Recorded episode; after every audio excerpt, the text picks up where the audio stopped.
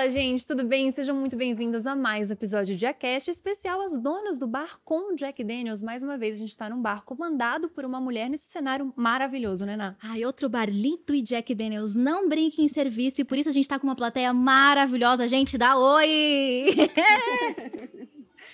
Achei desanimado, dá Vamos oi! de novo! É incrível demais poder gravar num espaço como esse. A gente está aqui no coração do Itaim Bibi, no Boato Bar. Ele é comandado pela Carol Varzé e tem mais de 20 anos administrando bares e vale falar que o Boato não é o único nessa lista não. Também tem o Fortunato, o Olívio, Muli Muli e Cauli e dizem as boas línguas que se você vier para cá tem que pedir o drink Sol no Tennessee, que é um drink com Jack Daniels, obviamente, licor de banana, xarope do Caribe, suco de limão siciliano e suco de laranja fresco, quer dizer, já deu vontade de tomar, né? Caraca, chique, né? É muito incrível ver mulheres inspirando tanto nas suas carreiras. É bom a gente quebrar os rótulos que nos nos impõe, porque se a gente pode ser tantas coisas, para que se limitar, né? Parabéns, Jack Daniels, por essa iniciativa tão especial. E a nossa convidada de hoje tem tudo a ver com isso, porque ela desafia inclusive a galera que fala que para fazer um bom churrasco precisa ser homem. E ela é multitalentosa, ela é formada em gastronomia, ela é a única mulher na equipe brasileira da competição internacional de barbecue e ela também é formada em psicologia. É mole, Gabi? Que isso, gente. Com vocês, Júlia Carvalho. Boa noite, meninas. Obrigada pelo convite. É um prazer estar aqui. Tô super feliz de estar essa noite aqui com vocês e com o Jack Daniels, né? Ai, chique demais. muito, muito prazer. Seja muito bem-vinda. E já vamos começar. A gente começou falando sobre mulheres que nos inspiram. Eu quero saber quais são ou foram as mulheres que te inspiraram na gastronomia. Ah, então, em casa a gente sempre se inspira pela mãe, pela avó. Então, aprendi a comer bem dentro de casa. não posso deixar de falar delas, né? Sempre com a minha mãe, com a minha avó, com a minha bisa. Descendência de italiana, o pessoal gosta de comer bem. mas eu tenho algumas inspirações profissionais mesmo. É... A gente vai contar um pouquinho da minha história, mas é, eu trabalho muito com defumação, com American Barbecue. Então, uhum. eu trabalho muito com churrasco americano. Então, tem algumas uh, inspirações americanas. Uma delas é a Tutsi. É uma senhorinha ela tem mais de 80 anos, ela é zeladora de um colégio, mas aos sábados ela abre a smokehouse dela e tá todo sábado lá defumando. E assim, além de ser mulher, é uma senhorinha com uma super disposição e faz um senhor barbecue. Ela é uma referência, acho que até um projeto de vida, né? Tipo, de chegar até a idade dela e tá ali, tá cozinhando, fazendo o que ama e inteirona, né? Uhum. Além de outras referências também, a gente tem algumas uh, pitmasters americanas, como a Melissa, tem a Jess, mas aqui no Brasil a gente também tem grandes chefes, né? Como a Helena Risa, que já foi eleita melhor do mundo algumas vezes, acho que duas, se eu não me engano. A Manu Bufara também foi eleita melhor da América Latina. A Paula Carrossela, que não é brasileira, mas é importada nossa. É. que é uma grande chefe que trabalha com carnes também, são inspirações. Que bacana isso. E interessante que você falou que começou em casa. Geralmente em casa são as mulheres que dominam a cozinha mesmo, né, Na? Mas não sempre nos lugares fora ali, nos restaurantes, nas grandes cozinhas, né, amiga? Pois é, a gente conhece e conversa muito sobre isso, né? Sobre esse lugar da mulher da cozinha, né? Fora hum. do, do chefe ou fora desses lugares de organização. É. Queria saber também, acho que a gente vai falar muito sobre a tua carreira na gastronomia, mas para além da cozinha, Quais mulheres te inspiram em outras áreas da vida? Cara, é engraçado falar que eu, eu, acredito assim que o movimento do churrasco, da gastronomia, porque é o que vocês estão falando, né? uhum. né? A, a mulher ela é referência em cozinha em casa. Mas quando a gente pensa no profissional, são poucas mulheres, ainda são poucas. A gente tem mais homens. É, e eu percebi que esse movimento vem crescendo no churrasco, porque é onde eu estou presente, eu consigo vivenciar isso. Mas houve um outro movimento que foi muito grande, que caminhou junto e para mim tem grande parte nisso que foi do sertanejo. Uhum. Então a pessoa que me inspirou muito, eu sempre falo isso, que é a mulher forte que conseguiu conquistar um espaço que era muito difícil é a Marília Mendonça. Uhum. Sempre existiu mulher no sertanejo, mas a potência que essa mulher trouxe para o sertanejo e abriu portas e tantas duplas femininas vieram depois dela, uhum. eu, eu, eu, acredito que esse caminho da, da, da, mulher no sertanejo com a mulher no churrasco foi até assim meio que junto e uma deu, ela deu força, sabe? Uhum. Então ela é uma pessoa que eu, eu sigo como inspiração de, de referência nessa potência. Que incrível. Que interessante você falar sobre isso, e legal que você falou, já, já deu a deixa para a próxima pergunta, que você falou que realmente, dentro, dentro de casa, a gente sempre fala desse lugar feminino, né? Inclusive, às vezes, uns comentários que nem deveriam, né? No lugar de, de mulher, é na cozinha, aquela coisa toda.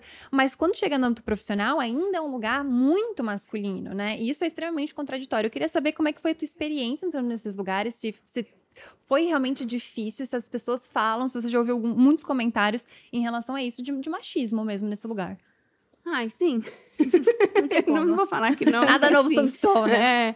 É, é, quando eu entrei pra gastronomia, né, como você mencionou, eu era, eu era da psicologia, não era minha área, gostava de cozinhar, mas não, não tinha esse lado profissional, não conhecia, né, cozinha profissional. Eu achava muito estranho, eu falava, gente, sempre que a gente fala em cozinha, em, em referência mesmo nas, nas casas, você não vai falar meu pai que cozinha Uhum. em casa, né? Sempre mãe, sempre vó. E eu não entendia por que no profissional a maioria era homem. Depois que eu entrei e trabalhei em restaurante, vivenciei algumas experiências, eu entendi. Porque uma cozinha, a trabalhar na cozinha é um ambiente muito pesado. Uhum. Então, assim, eu trabalhava num resort onde a gente servia 1.200 pessoas, pensão completa, né? Almoço, jantar, café da manhã. Uhum. É pauleira, são caixas e caixas de legumes, de carnes, panelas grandes, de molho. É um ambiente muito quente e a gente passa horas de pé e às vezes nem almoçar almoça direito. Então eu acho que por esse esforço físico que é bem grande, acaba sendo ca- acabava que acabava sendo uma profissão mais masculina, que os homens acabavam dominando mais nesse sentido de tem aquela questão física mesmo, né? Que o homem aguenta mais peso, enfim. Eu acredito que foi por isso. Que o preconceito começou aí. É, que falava, ah, a mulher não vai aguentar. A gente Uhum. já ouviu isso. Eu, eu- chegava eu, loirinha, de São Paulo, para fazer churrasco. A primeira pergunta é, ou que era gaúcha, olhava e falava assim, o que essa menina quer aqui? Ela não vai dar conta, né? Porque a gente tá trabalhando com calor, com carvão quente o tempo todo né? no rosto, né? Então, é, é uma profissão pesada, mas a gente tá aqui para mostrar que a gente também pode e consegue. Nossa, eu acho que você falou uma coisa que me surpreendeu muito agora, porque a gente fica pensando, a gente sabe, né? É a enfermeira e o médico, a cozinheira e o chefe, a gente vê isso o tempo inteiro, mas às vezes a gente não para pra pensar do porquê. Não é só necessariamente porque, ah, não, é isso, as mulheres estão nesse lugar de cuidado, subserviência, e os homens de poder, e onde tem mais dinheiro e paga mais. Mas também tinha uma questão aí, é, a ideia de uma questão física, Física, em sim. cima, né? Uhum. Limitando, que também é completamente ilusória, afinal. É. Você carrega carvão pra caramba, né? Sim. Você tá lá no fogo todo Com dia. certeza. Eu carrego mais peso que muito homem por aí. Tá Já- Já, entendendo? queria deixar bem claro que faço crossfit. Ninguém isso. perguntou, mas é isso. Meu crossfit é carvão. É, são quilos e quilos nas costas. Mas isso aí me fez, me fez pensar também em como você se percebeu nesse lugar, né? A gente sabe que você é de Presidente Prudente, tava falando que eu sou de Assis, a gente é meio que O conterrânea. interior presente, eu R Aham. puxando aqui. Entendeu? Eu já tô meio desviada. É. Eu tô há 10 anos em São Paulo, falando por quê. Não, o meu porquê ainda daqui. Ainda é raiz, é isso mesmo, a gente tem que ficar nas nossas raízes. Mas a gente sabe que principalmente esse sul de São Paulo, mais ligado ao Paraná, ao sertanejo, o churrasco, é uma cultura muito forte, né? Sim. Como é que é a tua relação com isso na tua infância, com a tua mãe, com a tua família? Porque é isso, as mulheres cozinhavam na sua casa, mas Uhum. como a gente sabe que você passou pela psicologia, mas como de repente você falou, eu gosto tanto disso que vai virar uma profissão. É muito doido pensar. E é, é, é uma coisa assim que eu falo que tava ali na minha frente o tempo todo, mas eu não via. É, eu me formei em psicologia, trabalhei na área. Eu gostava de cozinhar, mas naquela época não existia esse glamour de ser chefe. A gente pensava, eu vou acabar, eu vou acabar virando cozinheira numa cozinha, numa rotina pesada, não sei se eu quero isso pra minha vida, enfim. Vou pensar em outra coisa, vou deixar a cozinha como hobby. Eu nunca pensei como profissão, eu nunca pensei, vou virar chefe, eu vou virar cozinheira, enfim. E fui fazer psicologia. Só que meu pai, ele é veterinário de gado, ele é especialista em nutrição animal. E ele sempre viajou para as feiras, ele ia muito pro Texas para se atualizar, para feiras. E ele falava: "Júlia, eu já vou estar lá, o carro já tá lá, o quarto vai estar lá, vamos de companhia". Eu fui em muitas feiras de gado com meu pai, sem interesse nenhum em churrasco. Agora eu falo, eu queria voltar tudo para aprender e ver tudo de novo, porque eu ia como é, às vezes na escola, ou às vezes como psicóloga, e talvez eu não tirava o máximo de proveito que eu tiraria hoje, né? E eu sempre tive. Meu pai, então, que falava de gado, meu avô tinha um açougue. A gente tem sítio desde. é, Vida de interior é um pouquinho Uhum. diferente daqui de São Paulo. A gente tem sítio. Minha mãe faz queijo em casa, porque tira o leite da- do sítio, leva para casa, enfim. Então, tudo sempre esteve ali, mas parece que a gente não enxerga. Então eu fui para psicologia, além da psicologia, depois eu não gostei de trabalhar como psicóloga. Eu acho a profissão linda, eu acho que todo mundo Look, Bumble knows you're exhausted by dating. All the must not take yourself too seriously and 6-1 since that matters. And what do I even say other than hey? well, that's why they're introducing an all new Bumble with exciting features to make compatibility easier, starting the chat better, and dating safer. They've changed, so you don't have to. Download the new Bumble now. Hey, it's Ryan Reynolds, and I'm here with Keith, co star of my upcoming film, If, only in theaters, May 17th. Do you want to tell people the big news? All right, I'll do it. Sign up now and you'll get unlimited for $15 a month in six months of Paramount Plus Essential Plan on us. Mintmobile.com slash switch. Upfront payment of $45 equivalent to $15 per month. Unlimited over 40 gigabytes per month. Face lower speeds. Videos at 480p. Active Mint customers by 531.24 get six months of Paramount Plus Essential Plan. Auto renews after six months. Offer ends May 31st, 2024. Separate Paramount Plus registration required. Terms and conditions apply if rated PG. Deveria aprender psicologia, porque é incrível para assim, para crescimento pessoal e profissional foi muito bom para mim. E eu não me vi como psicóloga, fui buscar outra coisa. E tinha duas coisas que eu, que eu gostava de fazer: viajar e cozinhar. Como cozinhar ainda não, não era uma realidade na minha vida, fui atrás de vender intercâmbio. Eu trabalhei numa agência de intercâmbios por dois anos. Porque você amava viajar. E eu, porque eu, eu, não era vendedora, mas vamos falar de Austrália. Eu sentava, ficava duas horas falando de todos os países, porque eu amava viajar. Só que depois aquilo, depois de um tempo, eu falei, eu preciso de mais. Não é isso. Não é isso que eu quero fazer para minha vida. E aí eu entrei na gastronomia. Na gastronomia eu tive a oportunidade de, eu sempre fui muito assim, eu quero fazer de tudo para ver o que eu gosto e o que eu não gosto. Uhum. Mesmo sabendo que eu não gosto, eu preciso vivenciar aquilo, eu preciso saber como é aquilo. Fui fazer tudo. Até que um dia falaram, Júlia, a zootecnia vai usar a cozinha aqui, vai ter uma aula de carnes, alguma coisa assim. Quer vir? Ah, tô fazendo nada, né? Tô investindo na minha profissão, vou vir. Cara, eu falo que parece desenho animado, quando acende uhum. a luzinha. Eu, eu assisti uma aula, uh, o mestre da carne hoje na, no Brasil, ele chama Roberto Barcelos, ele falava muito de qualidade de carne, dos festivais do churrasco, das competições, do American Barbecue, que eu já tinha comido. Mas sabe quando você não para pra pensar o que, que significa tudo aquilo? Uhum. Depois daquilo, abriu meu mundo para esse universo que eu não sabia que existia e eu fui atrás. Eu queria me especializar em carnes e não tem jeito mais gostoso de comer carnes que no churrasco. que curioso você falar que você tentou de tudo antes de ir para a área que você está agora. E eu fiquei pensando, me, me, me, surgiu uma curiosidade de por que, que você escolheu psicologia e como é que foi essa experiência depois que você saiu da faculdade é que você não gostou? Nossa, que pergunta difícil. Do nada, né? Então, já não, é porque eu sempre gostei. Eu gostava, sempre quis ajudar as pessoas. Eu gosto muito de ajudar as pessoas. E na, na minha época de intercâmbio, eu fui fazer intercâmbio na Nova Zelândia. Eu já tinha me formado aqui e eu fui pelo inglês. Então, os meus créditos lá eram fotografia, psicologia, cooking class, porque eu já tinha me formado, eu não precisava estudar matemática na Nova uhum. Zelândia, né? E eu tive um pouco dessa experiência lá. E eu falei, putz, gostei. Vou voltar para o Brasil e vou investir na psicologia. Trabalhei com criança, eu adorava. Tipo, a profissão é linda. Mas é que eu tenho um problema de querer resolver os problemas. E aí eu me via frustrada porque eu via que eu conseguia ajudar a pessoa a lidar com o problema, mas que o sofrimento dela talvez não ia acabar. É. Então era uma coisa mais minha. Eu sou muito intensa em tudo que eu faço e eu quero ver solução, sabe? Uhum. é, eu entendo, eu não conseguiria ser psicóloga, que eu sou fofoqueira. Ah. Você não pode, não pode julgar, não pode julgar o amiguinho, é nem contar fofoca. Eu queria contar um paciente pro outro, você não sabe o que acabou de sair. Acabou, acabou de trair o marido. Eu ia não adorar pode. contar essas coisas, é horrível. E existe algum paralelo que você percebe na sua profissão agora com o que você fazia em psicologia? Existe algum paralelo? Ah, existe, né? Hoje a gente lida muito com pessoas, uhum. com clientes. E por isso que eu falo que a psicologia é importante para todo mundo. A gente acaba tendo uma visão diferente do mundo e se conhecendo melhor também para uhum. lidar com uhum. algumas situações. A gente lida com situações de estresse o tempo todo e, e, no calor do momento, assim, não sei se vocês já viram ou vivenciaram alguma coisa de uma cozinha profissional. É pedido sair, não é gritando. E a gente Só brinca... na série, The Bear. É, é exatamente aquilo. É realidade? É realidade. E que você não então. E você não pode levar pro coração. Se eu gritei com você é porque eu precisava de um negócio naquele momento. Depois tá tudo bem, a gente tem que ir lá fora e ficar de boa. Tomar nosso drink e ficar de boa.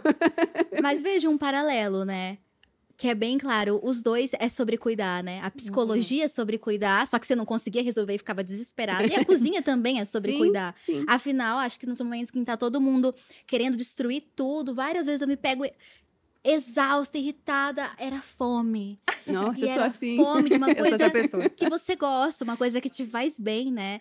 E não só isso, cozinhar, né? Cozinhar é um ato de amor. Quando É. você fala assim, vou fazer uma jantinha pra você, vou receber amigos, você faz aquilo com carinho. Você- Você quer agradar a pessoa, se preocupa no que ela gosta de comer, uhum. como ela gosta de comer. Então é um ato de amor, envolve muita coisa. Você cozinha bastante, né, Gabi? Eu tento, né? Acho que a Amiga. palavra é tentar.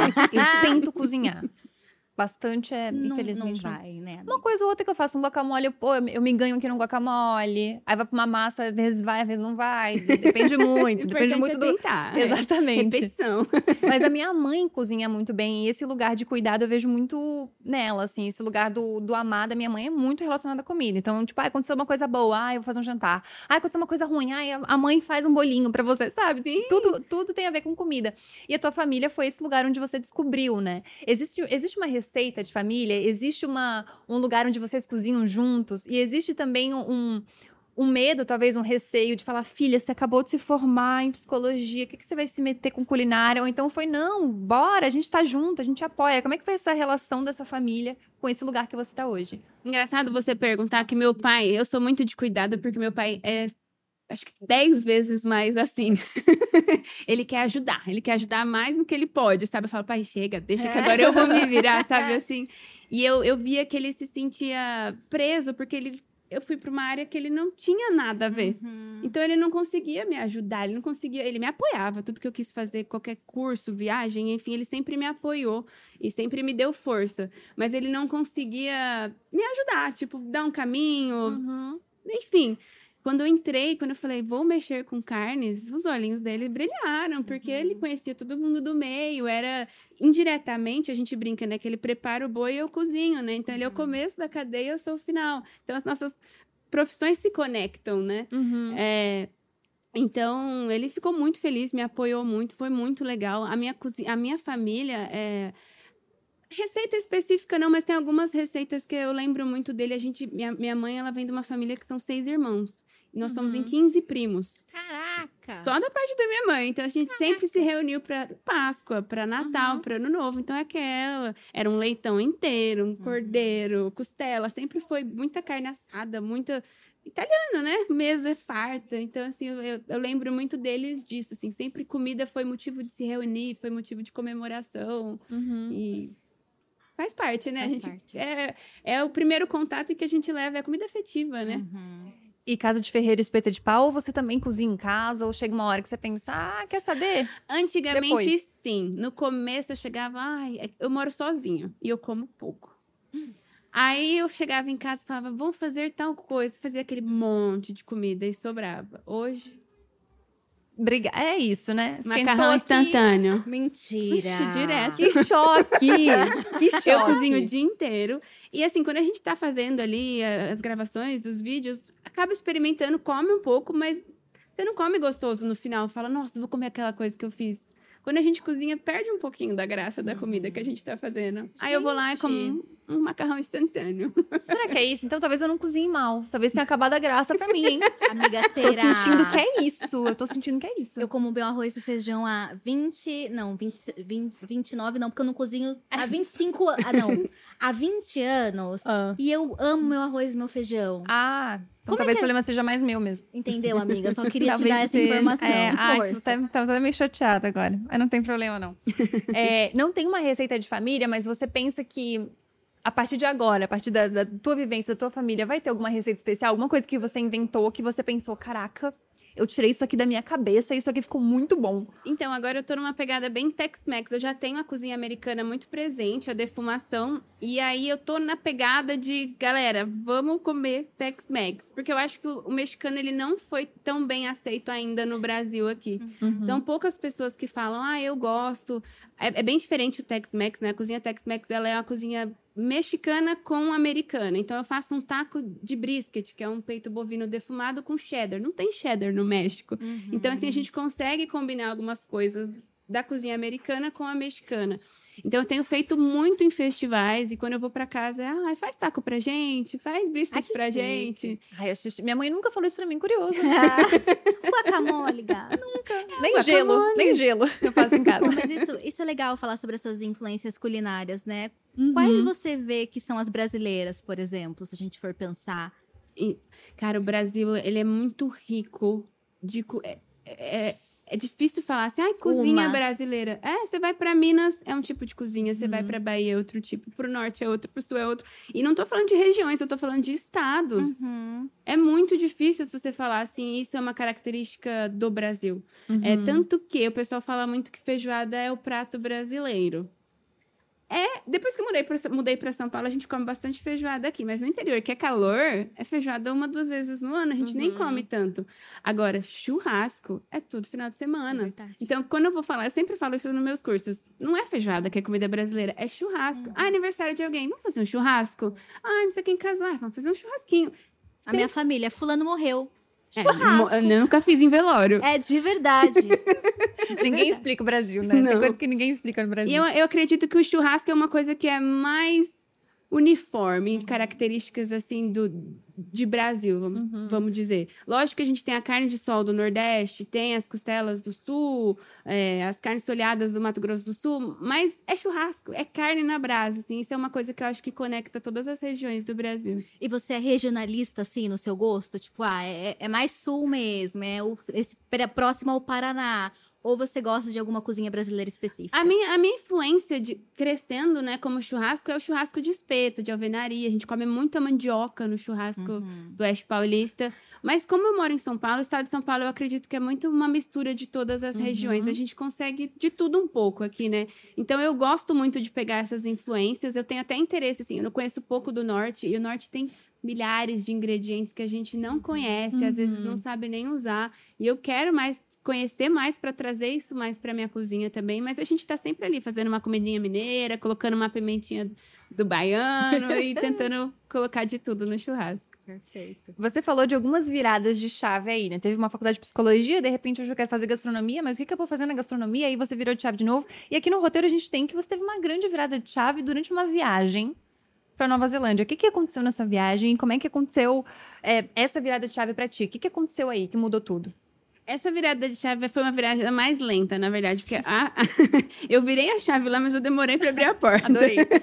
Só deixou aberto um tempinho. É. Isso. Porque quando eu- foi, foi quando eu fiz meu intercâmbio para Nova Zelândia. Eu morei lá e lá, eu, a minha cidade é muito pequena, é uma cidade de 200 mil habitantes, perto de São Paulo, né? E eu brinco que lá a gente só conseguia comer lanche, pizza e sushi. Eu não tinha uma variedade de culinária. Eu não conhecia muita coisa. E quando eu fui morar na Nova Zelândia, eu conheci todo mundo, porque tem comida indiana, tem muito asiático lá. Eles são uma colônia inglesa, então tem comida muito, muita comida inglesa também. Então eu, eu aprendi, cara, eu voltei amando comida indiana, porque indiano come muito carne com molho e arroz. Então eu falei, cara, eles têm o butter chicken lá que é quase o nosso estrogonofe, assim, é bem próximo. Eu tava seis meses fora. Não tinha arroz, feijão lá pra mim, então eu ia procurando outras, outras coisas pra comer. Então, assim, eu ab- abri o leque de, de referência culinária pra mim quando eu fui morar fora. E eu voltei amando aquilo. Eu não cozinhava até meus 18 anos, porque aquela história de cozinheira, tipo, ai, eu aprendi na barra da saia da minha mãe, da minha avó, fazendo bolo com ela desde os quatro. Não. Eu não sabia fazer nada. Mentira. Nada. Eu não sabia na churrascaria pedir carne. Eu, só, eu gostava de comer, agora fazer eu não sabia fazer, não. Eu sou mais ou menos assim. fui morar sozinha, eu voltei da Nova Zelândia, eu fui fazer psicologia e eu queria comer. E eu não tinha as comidas para eu comer, eu comecei a aprender. Ah, eu só gosto de comer, eu realmente não. Eu comecei Me a cozinhar para comer toda aquela comida diferente que eu tinha visto. Então, por isso que eu falo, foi uma virada de chave para começar a cozinhar. Mas eu ainda não tinha visto como profissão. Eu- aí minha- eu falo que meu irmão era minha cobaia, né? Porque morava eu e ele. Ele comeu todas as minhas gororobas. Todas, todas. Eu adorava fazer comida de uma panela só, que você vai tacando tudo. No final vira aquele negoção. Ele comeu todas e achava uma delícia. E foi aí que eu falei, putz, minha comida é boa, mas tá faltando técnica.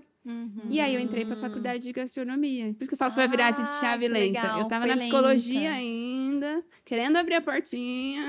Mas claramente a faculdade mudou um pouco a tua relação com a comida, né? Porque Sim. se antes você vivia pra comer e não cozinhava, você parou a viver pra cozinhar e agora talvez não coma tanto da sua própria comida, É. né? O que que muda nessa relação de viver uma cozinha profissional? Ah, eu acho que. Não sei explicar se muda muita coisa. A gente.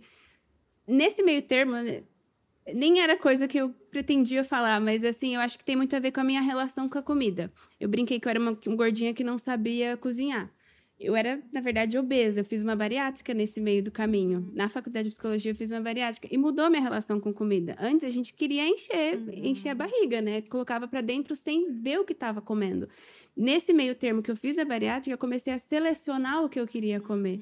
E aí, acho que tudo envolve, né? Querer aprender a fazer uma comida melhor, uma comida bem feita. Eu não queria comer gororoba, tacar requeijão no arroz e comer aquilo lá, que sei lá o que que era. Eu queria comer um prato bem feito, porque eu estava degustando o prato.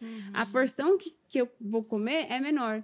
Então, vamos fazer um prato bem feito, né? Então, é essa mudança que eu acho que foi principal na minha relação com a comida, foi selecionar melhor o que eu estava ingerindo e procurando fazer uma coisa mais bem feita, mais gostosa, enfim. Com mais técnica É, mesmo. faz todo sentido. E a gente tá falando de gastronomia, mas não é só você que trabalha com gastronomia tá aqui não, né, Gabi? É verdade. Jack Daniels convidou a Clarice Duarte para estar aqui também. A Clarice faz receitas e reviews sincerões na internet. Dá um oi pra gente, Clarice, tudo bem? Olá, tudo bem? E também sou bariátrica, já tô muito, somos muitas amigas aqui já. Muito conectadas. E a gente tá com uma. A gente tem um jogo aqui que a gente quer fazer com vocês duas, uma coisa bem simples, rápida. Quero ver se vocês topam, pode ser? Claro. Tá, vamos lá. É muito simples. Já fazer umas perguntas e aí cada uma responde uma vez aí. São umas perguntas de boa relacionadas à comida, claro que a gente quer fazer isso, né? Eu vou começar. Um tempero secreto que vocês amam. Que não vai ser mais secreto, porque aqui a gente tá gravando, todo mundo vai saber. Eu aprendi a usar pimenta caiena. Pimenta caiena, ela não precisa ser picante ao ponto de roubar o sabor, mas se você usar um pouquinho, ela junta todos os temperos que você põe na sua comida. Gostei. Bom, você, Clarice. O meu não é necessariamente um tempero, mas eu sou do norte, eu sempre tenho que falar pra todo mundo que eu sou do norte. Então acho que seria jambu, que eu acho que é um dos ingredientes mais incríveis que a gente tem no Brasil, pouco explorado e que ele, ele não traz necessariamente sabor, mas ele traz sensação pra comida, o que eu acho que é muito interessante e que é uma coisa que nem sempre as pessoas prestam tanta atenção. Gostei. Perfeito, chique, Achei né? bom. Nossa, eu preciso dos dois na minha cozinha, que tá bem... É. É, eu, porque essa coisa da picância, né, e do, do quente, da sensação, eu acho que é uma, um momento muito avançado seu na comida, né? Porque a gente geralmente quer comer aquilo só que é muito gorduroso, muita fritura. Você não tá muito preocupado com. Eu sempre acho que quem gosta do- da pimenta tem um paladar mais. É mesmo? O Jonas tem um paladar neutro, assim, destruído, né? As papilas gustativas foram corroídas, porque tem um limite da pimenta também, né? Tem. Mas geralmente eu acho muito chique. Eu tô aprendendo a comer pimenta, aí eu fico, ui, como eu sou chique. Aí deixa eu botar uma, uma pitada Uma de, de pimenta, é. pimenta biquinho, eu acho chique. Pimenta biquinha é básica, né? Pimenta Mas não biquinho, arde. acho Não chique. arde, é. Não arde, Não mas eu acho arde, chique. é. Mas, ah, eu fiz um. Mas um, meu um pai, meu pai fala que pimenta traz emoção pra comida. Eu gosto Emoção. É isso. É, é isso. Nossa, adorei faz isso. Todo... Agora eu como comida emocionada. Fechou. Uma receita fácil pro café da manhã.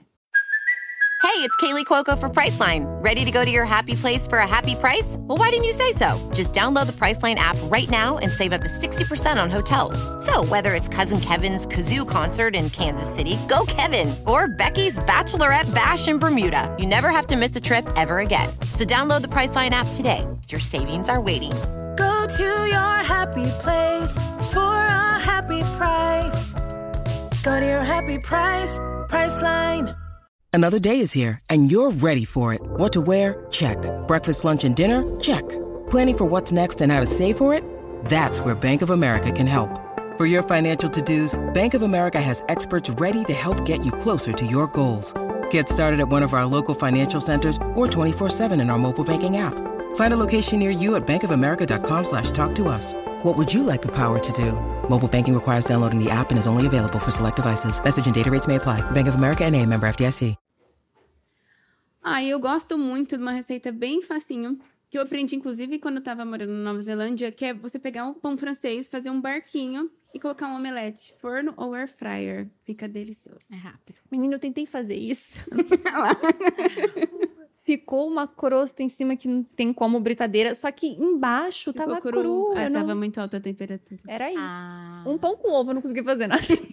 amiga. Olha, difícil. Clarice. Eu, ovo pra mim é o número um, assim, mas ah, pra não repetir, eu acho que mingau de aveia. Ele é uma Sim. coisa, é, é uma base que você pode jogar o que você tiver em cima.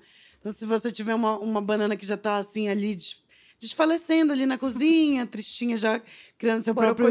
É, criando seu próprio ecossistema, você pode jogar ela ali. Se tiver umas passas, um cranberry seco, ou até mesmo um queijo ralado, fica gostoso também. Como eu falei, ele é básico. Então Boa. ele vai bem com as duas coisas, entendeu? Caraca, Nossa, mingau de aveia salgado. Sim, é bem. Eu adoro. Salgado eu nunca comi. Achei interessante isso. Essa- com leite vegetal, inclusive, funciona bem melhor. Eu acho até, tipo, Uhum. um leite de castanha, que tem às vezes um pouco mais de gordura e tal. Ele fica um pouco mais base, aí você pode botar um parmesão, pode Olha. botar alguma coisa assim que você tiver de temperinho. Um alecrim vai super bem, que combina com leite.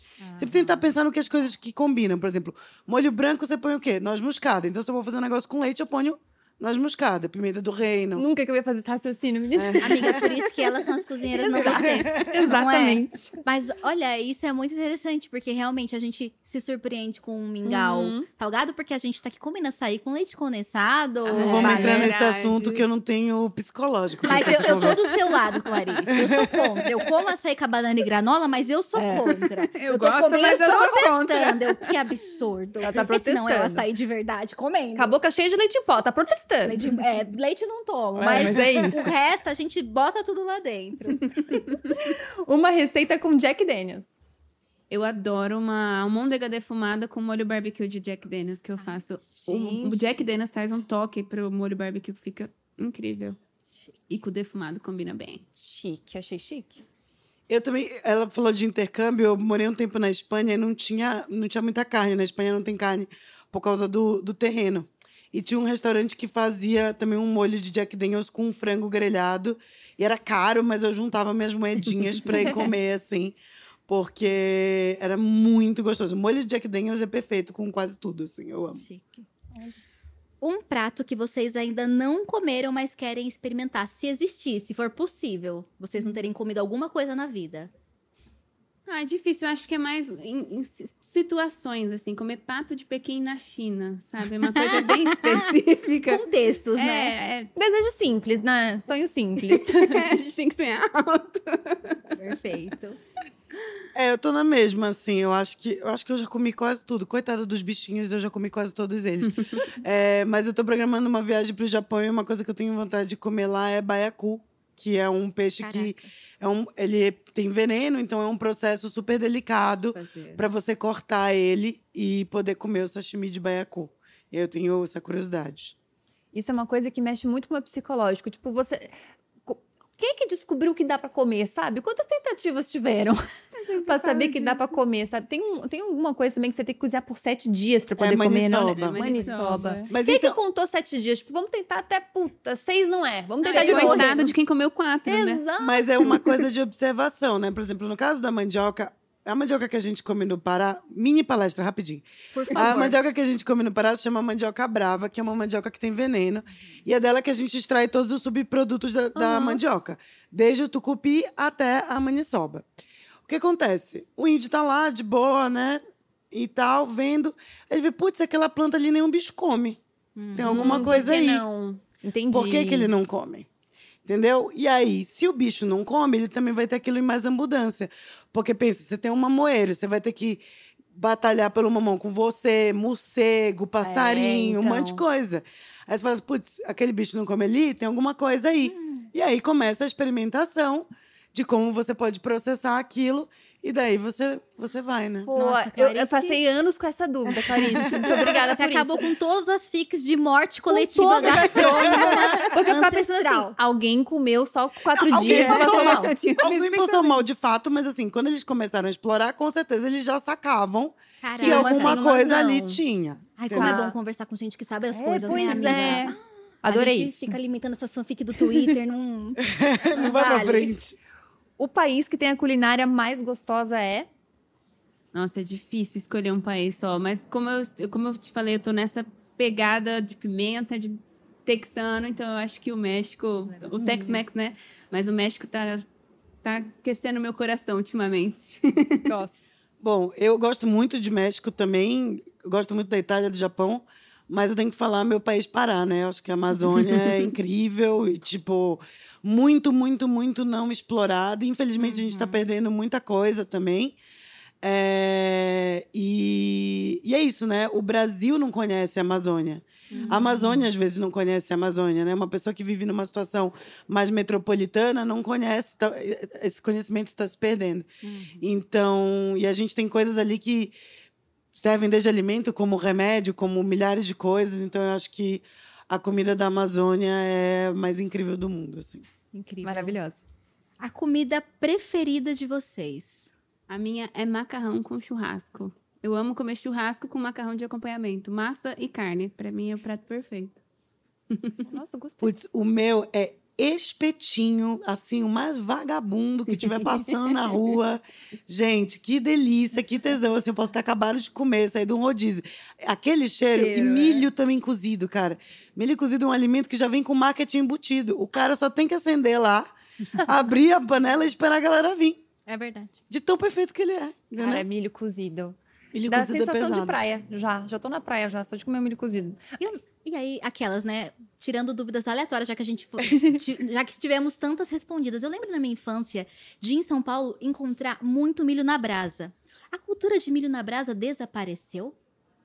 Putz, milho na No brasa é churrasco bom. a gente faz bastante. Né? Mas eu lembro que eu saía da igreja com a minha avó, tinha milho na brasa em todo lugar. Milho sexto, Ricardo, de tanto que queimou, que ficou o dia inteiro. Eu nunca vi isso assim na rua. Amiga que você é de Floripa também, é, né? desculpa por tudo, me perdoa. É, eu também, como eu sou do Pará, a gente É. não é muito. Por exemplo, milho na praia, pra mim, é uma heresia. Não. Na acredito. praia, você come o que dá na praia. Tem milho na praia? Você vai na. Você tá, Às vezes, uma plantação no bem mar. pequenininha. você entra no mar de nada, tá um sabugueiro lá de milho. Você fala, ai, que delícia. Às vezes tem uma coisa, um, um milho d'água, uma coisa que a gente não. uma coisa que a gente não explorou ainda, alguma coisa assim. Entendeu? Cozinhar é. É ato de amor, né? Como a gente já falou. Lindo. Bonito. Ah, pra mim também é a mesma resposta, é afeto. Eu sempre falo assim: ninguém vira pra você e fala assim, tô morrendo de raiva de você, vou fazer um bolo porque eu te odeio. É verdade. Ninguém faz isso, entendeu? A, a comida ela sempre vem num lugar de alento, de carinho, de acolhimento, de, de positividade. Mesmo quando às vezes o chefe tá morrendo lá, que ele não aguenta mais, 15 horas naquela porcaria daquela cozinha, não aguenta mais ver aquelas pessoas, clientes chatos, não sei o que, não sei o que. Ele volta no outro dia porque ele ama cozinhar, ele não sabe fazer outra coisa. Ai, que lindo. Que lindo isso. Muito obrigada, Clarice. Obrigada, Bom demais falar gente. contigo. Falou muito também, sorry. Imagina, Mara- que isso. Maravilhosa. Muito bom te ouvir. Aproveitando que a gente tá falando com a Clarice, como é que você começou na internet também? Porque você tem agora milhares de seguidores, para além de churrasqueira, de psicóloga, de, de turismo também, de vender intercâmbio, agora também tá na internet. Quantas profissões essa mulher tem? É- Essa, na verdade, nunca foi assim uma intenção, assim, vou virar influenciadora, vou, criar, vou virar criadora de conteúdo. Mas foi uma necessidade. Aí eu trabalhava muito com evento, com festivais, vivia viajando por aí, veio a pandemia. Qual foi a primeira coisa que fechou? E a última a voltar? Os eventos. Então, assim, a gente se viu num. O que, que eu vou fazer? Quem tinha restaurante começou a fazer delivery, começou. é, se movimentou para vender comida, né? Agora, festivais era aglomeração. A gente não tinha o que fazer, acabou, foi zero. Então a gente começou a abrir live, ensinar uma receitinha, conversar com a galera, e o negócio foi fluindo. E eu sempre tinha, tive a vontade de ter um canal no YouTube. Só que como eu viajava muito, eu não tinha tempo para parar, porque é um pouco mais trabalhoso, é um vídeo mais explicativo, você vai ensinar e as gravações, enfim. E eu não tinha, não tive tempo e tive alguns problemas também de preconceito que eu acho que eu não estava pronta para a internet no momento e deixei esse plano de lado.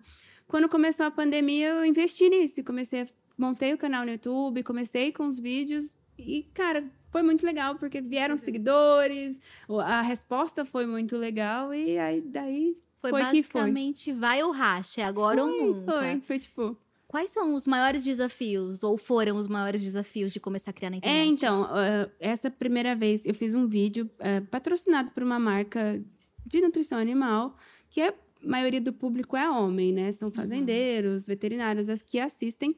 E foi eu lá ensinar a fazer picanha perfeita no YouTube da empresa. comentários como: o que, que essa mulher quer?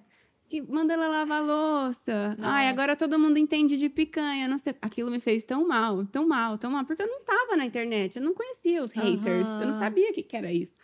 E eu falei assim, meu Deus, o que, que é isso, né? Então foi aí que eu me desliguei um pouquinho, que veio esse preconceito, mas isso assim, 2016, faz um pouco de tempo, no sentido de. A evolução foi muito maior de lá pra cá, de, de- mudou muito, né?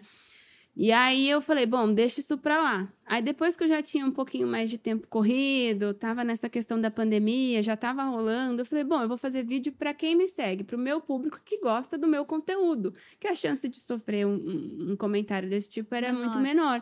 E aí começou a rolar e só comentário positivo foi o que foi dando força. Mas assim, sofri um pouquinho no começo, um preconceito. Eu falo que às vezes a internet é terra de ninguém, né? Parece Opa. que a pessoa comenta sem dó. Como se ninguém Exato. fosse ver, né? É, e de vez em quando, hoje nem tanto, mas de vez em quando sempre rola, de vez em quando sempre aparece um comentário machista ou outro, mas ah, eu acho também que às vezes não é só pra, pra falar o que pensa, é pra causar. Porque a internet é polêmica também, né? Então sempre tem um comentáriozinho ali, mas isso nunca me deixou abalar, eu continuei fazendo pra quem gostava de mim.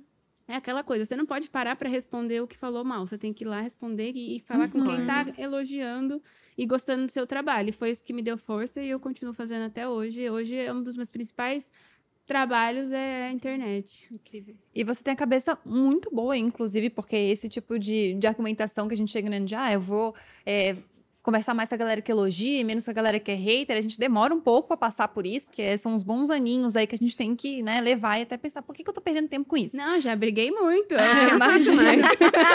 Todo mundo já passou por Tem isso. uma curva de aprendizado, né? Tem, tem. Não, e quer ver se você expor. Aí os, os seguidores vão lá brigar por você. É, então, aí vira uma incrível. bola de Aí neve, depois o negócio começa a pegar fogo. Você fala, opa, chega. Mas eu fico pensando que você tem um psicológico muito bom, porque você participa de competição também. E aí, como é que é lidar com essa pressão? Como é que é competir fora, né? Deve ser uma loucura também. Se tem esse lugar de machismo também. E como é que é participar disso? Porque eu imagino que assim, eu travo. Chega uma hora de eu competir, não é comigo. Eu prefiro ficar mais na minha, torcer, mais uma coisa mais, mais fora, mais plateia. Eu falo que é uma emoção incrível, assim. Lógico que todo mundo vai pra ganhar. Mas todo mundo tem que ter a experiência de competir, porque é justamente essa pressão e a carne que tem que chegar no horário, e você tem que empratar e tem cinco minutos para levar lá. Você tem que pensar em quantos passos você dá até o lugar de entrega, quanto tempo sua carne vai esfriar, porque você não pode cortar muito antes. Se você deixar lá, ela vai chegar fria. O jurado vai comer fria e vai estar ruim. Então você tem que deixar para cortar no último minuto. A gente conta quantos passos dá até chegar no local, quanto tempo eu gasto para se programar. É todo planejamento. Caraca. E é muito legal, é muito emocionante. A hora que você entrega, assim, é aquela coisa assim, "Ai, trabalho feito, concluído, resolvido, que eu sempre falo que eu gosto disso, né? De, de começo, meio e fim. Então você passa por tudo aquilo, mas na hora que você entrega a carne, você olha o prato que você entregou, não importa se ficar em primeiro, se segundo ou em terceiro, mas a emoção de ter se entregado, feito o teu melhor. E ficar feliz com o resultado é muito legal, é muito gratificante. É muito legal mesmo. E somos uma equipe. Hoje a equipe que a gente compete, eu, eu faço competições internacionais porque a gente ajuda a organizar as do Brasil. Então, como eu fa- faço parte da organização do Brasil, a gente acaba não competindo aqui. Então, a gente compete em Houston. Mês que vem nós estamos indo para lá. Caramba. E somos uma equipe de cinco pessoas, quatro homens e eu de mulher. Somos todos amigos que trabalham aqui no Brasil, cada um com a sua coisa, mas a gente se reúne, vira um time para competir lá. E a gente se dá muito bem. E é engraçado, né? Porque eu- eu sou meio mandona. eu tenho um jeito meio assim, mandona de ser. E, ah, com os meninos nunca tive preconceito, todos me ouvem. E até fora, é engraçado falar. Eu acho muito legal nos Estados Unidos, a maioria dos competidores competem de casal. Caraca. É o, é o homem e a mulher. Geralmente a mulher ajudando, né? Tem um time que é sensacional. Chama Smella Kill, é uma canadense, é Janice. Ela vai competir, ela, os dois filhos e o marido. E o marido fica lá ajudando, limpando, não sei o que, mas você vê que é ela que compete. Demais. Mas a maioria nos Estados Unidos, no Texas, principalmente, que é onde a gente compete bastante, são casais. E eu acho isso muito legal. es- Esse companheirismo, essa parceria. São famílias, são casais e é bem legal. Eu ia te perguntar justamente isso. É que tendo a experiência cozinhando, seja numa cozinha profissional ou qualquer outra coisa do tipo no Brasil, você tem a experiência brasileira. Competir te leva a conhecer gente de todo lugar do mundo. Quais são talvez as maiores diferenças que você observa e os aprendizados também que talvez você tenha observando técnica, comportamento desses outros profissionais do mundo na cozinha? É muito engraçado a diferença de culturas, né? Uhum. A gente tá competindo desde 2009, então já tem alguns anos que a gente vai para lá. E tem alguns times lá. Tem o Canadá, tem a Austrália, tem sueco e ingleses. Nos primeiros anos, eles chamavam a gente de barulhento.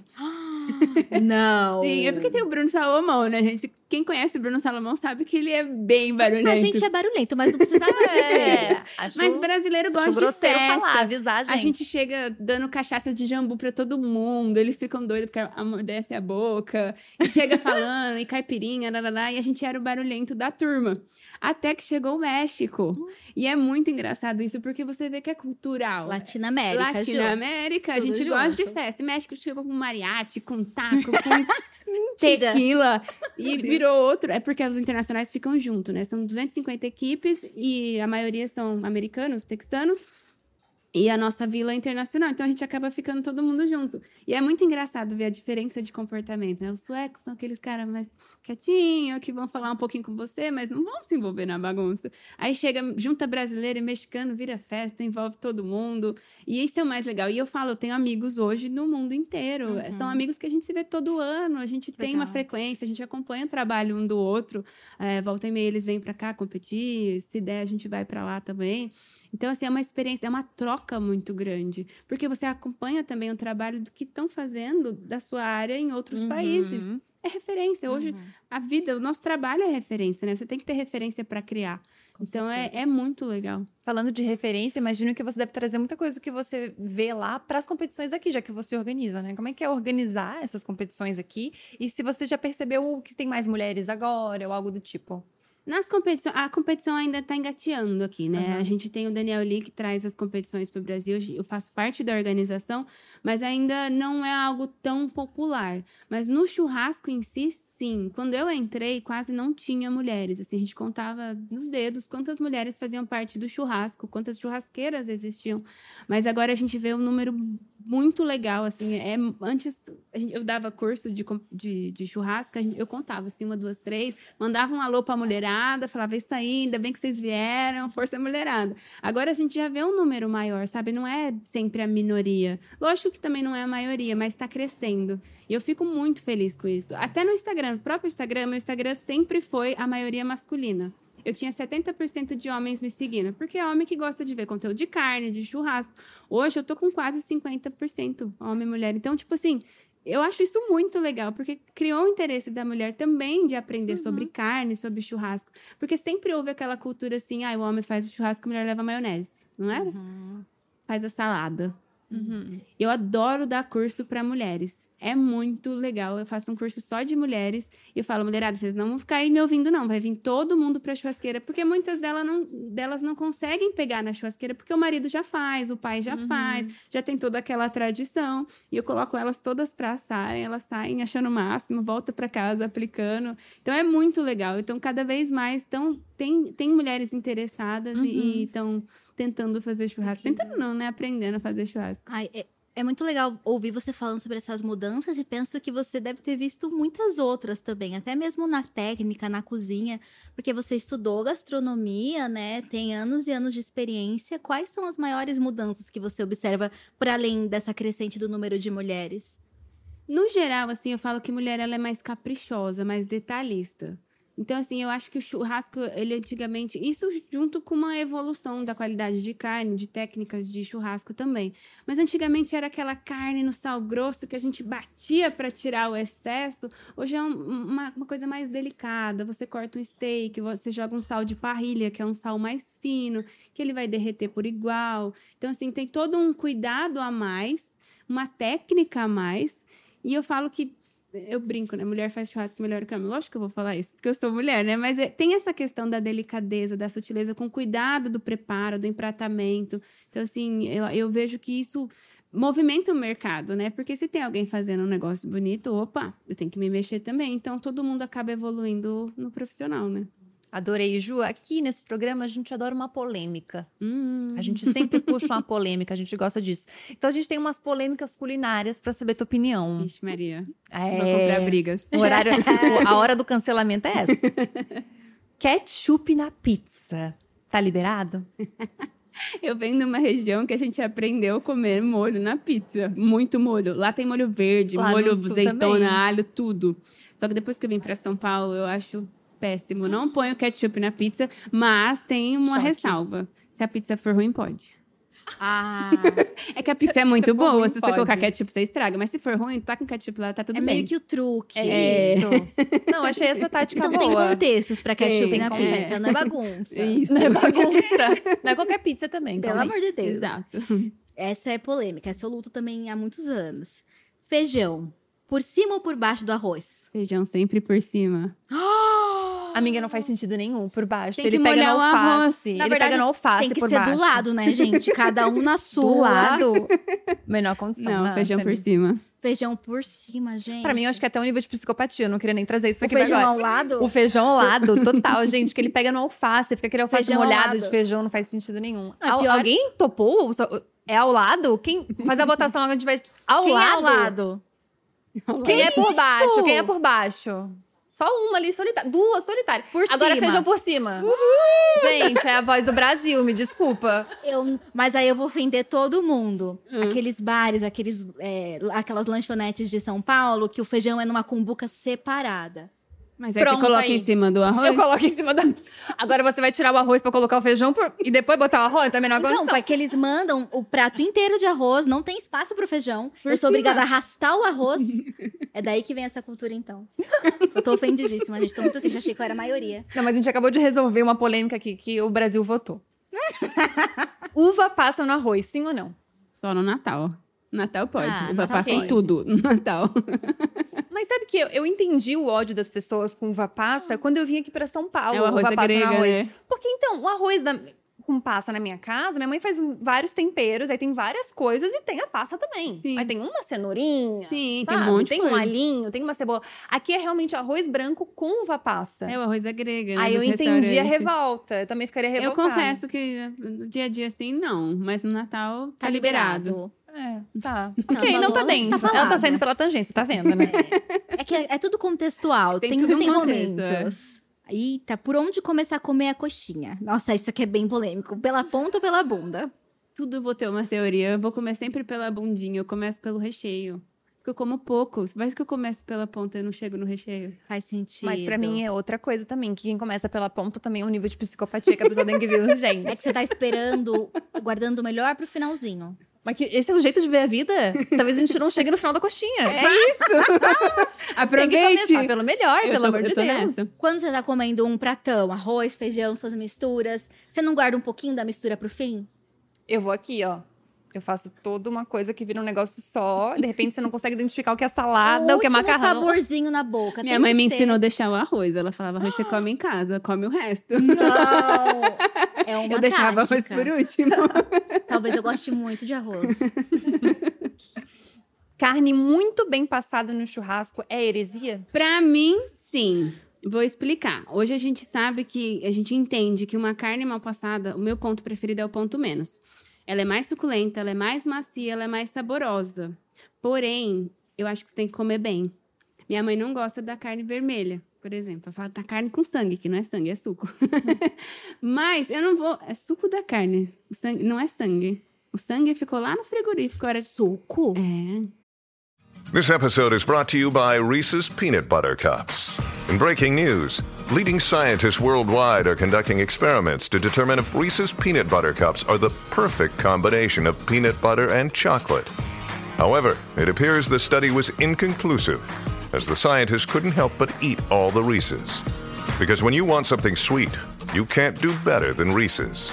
Find Reese's now at a store near you. Wyndham Hotels and Resorts makes travel possible for all. Whether it's the long haulers looking for a great cup of coffee, a roomier rest for the on a whim road trippers, or a place to make summer memories with the whole family. No matter who you are, where you're going, or why, with 24 trusted brands to choose from like La Quinta, Days Inn, and Super 8, your Wyndham is waiting. Get the lowest price at wyndhamhotels.com. Restrictions apply. Visit website for more details. Chama suco? É a suculência da carne, vem do suco. Não da é um sangue aquilo. Não, o sangue corre nas veias. É a hora que mata o boi fica lá no frigorífico. Gente, só Aquilo é mioglobina, é suco da carne.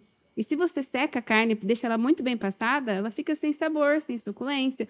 Mas eu entendo que se você só come desse jeito e não consegue comer uma carne vermelha, tudo Uhum. bem, eu vou servir você. Pra mim, é.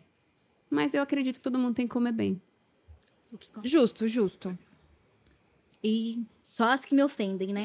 Pode banana na farofa? Ai, adoro. Farofa de banana da terra é incrível com É. churrasco. Exato. Ai, isso aí também pra mim, que elas não é do nada. Tudo tem opinião, ninguém pediu, né? É, eu acho que a pessoa que ela não consegue comer doce com salgado também desconfio dela. Tem pessoa. Eu amo agridoce. Eu amo também botar banana no arroz e feijão, uma laranjinha de vez em quando. Sim, eu, adoro. quando vou em buffet, a melancia, que tem o estrogonofe. Não, buffet é um choque de culturas, né? Tem Não, estrogonofe aí- do lado do sushi, sushi com a picanha. Você quer A gente tudo. não tem maturidade pra ir no E é buffet. melancia molhadinha de feijão e bora lá, é isso mesmo. Ai, Amiga. chega o momento. Bem isso. E eu tô acostumada, e é uma coisa que eu, eu descobri que é extremamente da minha família. Acho que nem no sul, não posso nem falar que é regional, porque eu acho que não é.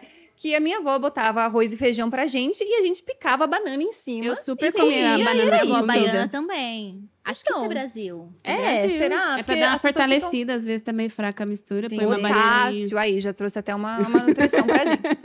Muito bom. Essa aqui me ofende, aí a gente foi pra minha ofensa daí. Vamos lá. Cachorro quente com ou sem purê? Ai, sim.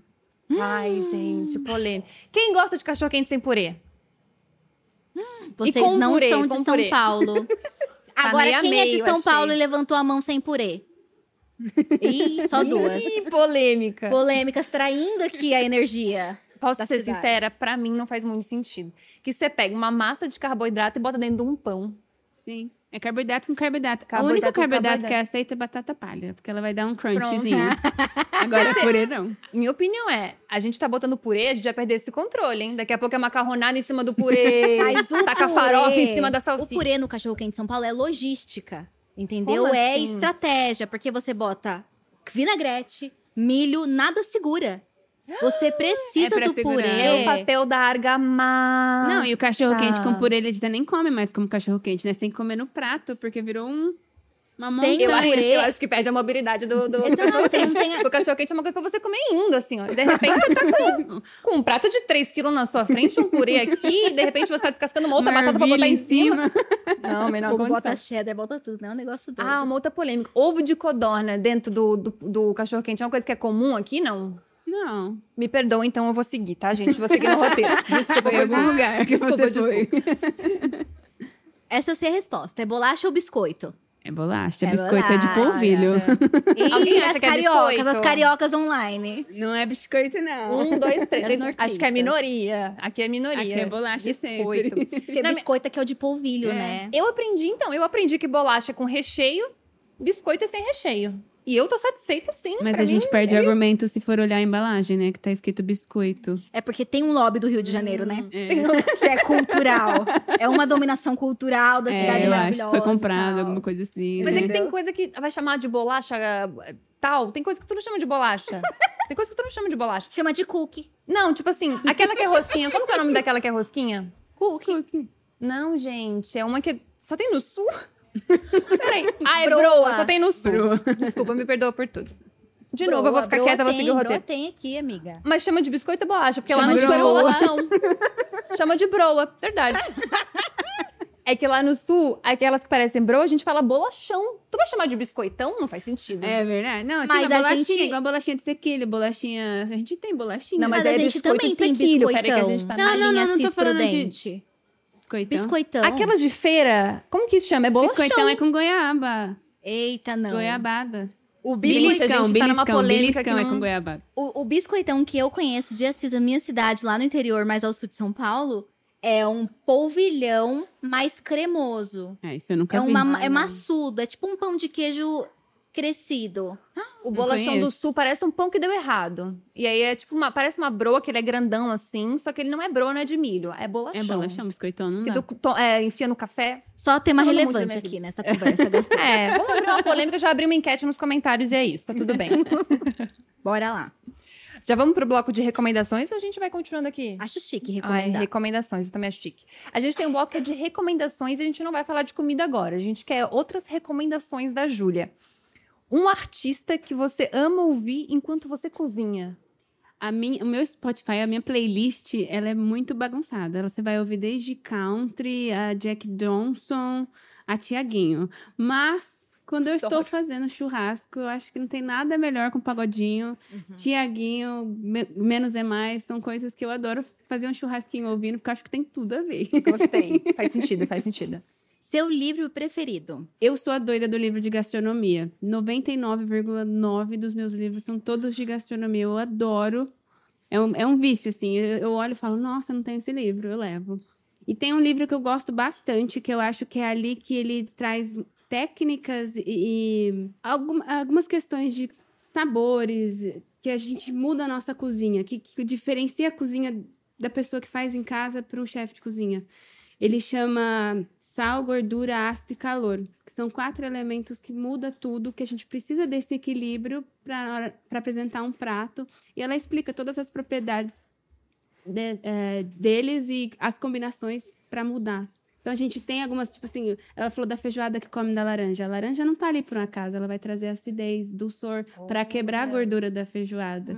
Então tudo isso é química, química de alimentos, tem, tá tudo envolvido. E esse livro traz muito legal. disso, é muito legal. Nossa, que incrível. E eu tenho uma dúvida que eu queria muito te perguntar agora. Eu cozinho muito pouco, assim, bem básico mesmo. E eu ganhei uns livros de receita. E eu descobri que eu tenho dificuldade de seguir uma receita lendo, né? A gente tá meio que viciado a procurar e ver a pessoa fazendo e só imitar. E aí eu acabei fazendo umas receitas e umas deram certo, outras ficaram muito ruins. Tem alguma técnica, algum olhar que você precisa ter quando tá lendo uma receita, sabe? Sei lá, tem algum tipo de segredo pra saber se uma receita lida é boa, ruim? Não sei, porque eu fico, caraca, por que, que eu não consigo executar isso aqui de uma forma legal? Será que às vezes acaba sendo muito superficial? Existem receitas e receitas. Eu sou muito da cozinha quente, que é o salgado, porque você não necessariamente precisa de receita. Você pode mudar no meio do caminho. Ah, ajusta um sal, uma pimenta, tá faltando acidez, você ajusta. Na confeitaria, você tem que fazer perfeitamente. Se você não coloca a quantidade de açúcar certa, seu bolo não cresce. Ou coloca açúcar demais, ele vai afundar, vai crescer e vai afundar. Então, a confeitaria, eu não me dei bem com a confeitaria por isso, porque você tem que seguir exatamente a receita como tá escrita ali. Pelo que você me falou, você dá uma lida ali e fala, vou fazer do meu jeito. Aí seria mais pra cozinha quente. Eu faço muito disso. Eu leio Entendi. várias, aí eu falo, pronto, agora eu tenho o meu jeito. Perfeito. Mas aí você tem que seguir algumas coisas básicas para dar certo. Você não pode mudar muito a técnica. Uhum. As quantidades você pode ir ajustando, o tempero, mas a técnica ali, ah, primeiro a carne, depois a cebola, enfim, algumas técnicas, os processos têm que ser seguidos para dar certo. Ai, perfeito. Eita. É, confeitaria eu nem, nem me envolvo. É super difícil. Um programa de TV gostoso pra você maratonar. Pode ser uma série, um filme. De comida, não de comida. Não, o que você quiser. Você gosta. Eu gosto muito de série, então eu poderia falar várias séries aqui, mas uma série que eu já assisti milhões de vezes e eu assistiria de novo é Breaking Bad. Eu saio de lá querendo cometer crimes e começar É. a drogas. Brincadeira, gente. Não, mas é que é- você é se sério envolve isso? muito. É muito. Eu nunca tinha assistido. Aí eu tô nessa de voltar, né, pro passado. Eu tava muito ocupada querendo ser cool, mais legal do que todo mundo. Aí eu não assisti Gossip Girl, não assisti Gilmore Girls, não assisti Breaking Bad, tava assistindo Ah, não, para, é maravilhosa. Todas que você falou. Exato, eu tô apaixonada por todas. E aí eu acabei de terminar Breaking Bad. Não é maravilhosa? Você não sai com mil planos? Não, você sai, Pra gente. montar uma máfia? Agora? Essa parte a gente cortar de repente que elas Entendeu? Desculpa, Jack Daniels, a A gente, gente tá bate a brincando. Polícia Federal na porta de todo mundo.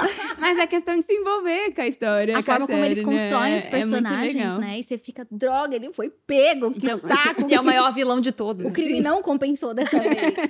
que incrível. Um lugar pra uma viagem de fim de semana. Eu poderia dizer, ah, vá para Buenos Aires comer carnes e tomar vinho, mas eu acho que antigamente tinha muito disso, né? Quer comer carne boa, vá para Buenos Aires, mas hoje no Brasil a gente tá com carne de excelente qualidade. E venha para São Paulo. E se não for de São Paulo, faça um rolê gastronômico em São Paulo, porque a gente tem um lugar maravilhoso aqui. Lugar de carne, lugar de vinho, bares maravilhosos de Jack Daniels. Então, venha para São Paulo fazer um rolê gastronômico. Um hábito que vale a pena ter. Experimentar coisas novas. Eu tenho por vida, assim, experimentar sempre coisas novas, sem frescura. Ah, pode ser que eu não goste disso. Experimente. Não fale que não goste sem experimentar.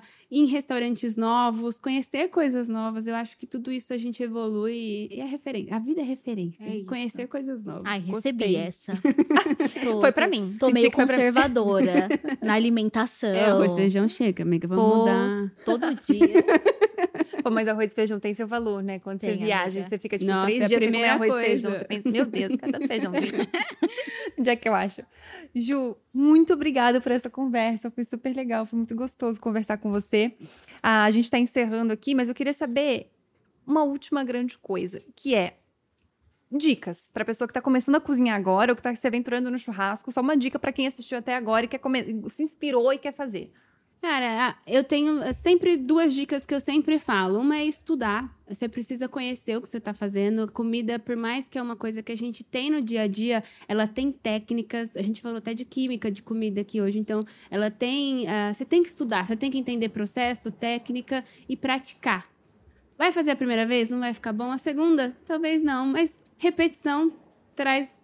Não digo perfeição, mas sempre vai melhorar e sempre você vai querer evoluir. É isso. Praticar e estudar. Muito bom. Para te encontrar nas redes sociais, Ju, Arroba julia.carvalho no Instagram. Tem o YouTube também, Julia Carvalho Cozinha e Churrasco. Com bastante receita, bastante dica. Tô sempre por lá, manda mensagem que a gente conversa. vou te mandar uns vídeos de receita que eu fiz, tá, Ju? Pra você. É pra eu julgar? Não, é pra tu me ajudar, na verdade. eu tô, eu te tô ajudo. precisando. Obrigada, viu, Ju? Imagina, obrigada a demais. vocês. O IdiaCast de hoje vai ficando por aqui. É sempre muito especial a gente falar de iniciativas como essa, as donas do bar. Muito obrigada, Jack Dennis, por essa oportunidade. É, e a gente tá em um bar incrível, mas não é só ele, tá? No projeto As Donas do Bar você encontra vários outros bares incríveis daqui de São Paulo, que são comandados por mulheres. E para conhecer todos eles, é só clicar, visitar o link que tá aparecendo aqui para você. Bora pra todos esses lugares e não esqueça, beba com moderação. Um beijo grande e até o próximo IdiaCast. Tchau!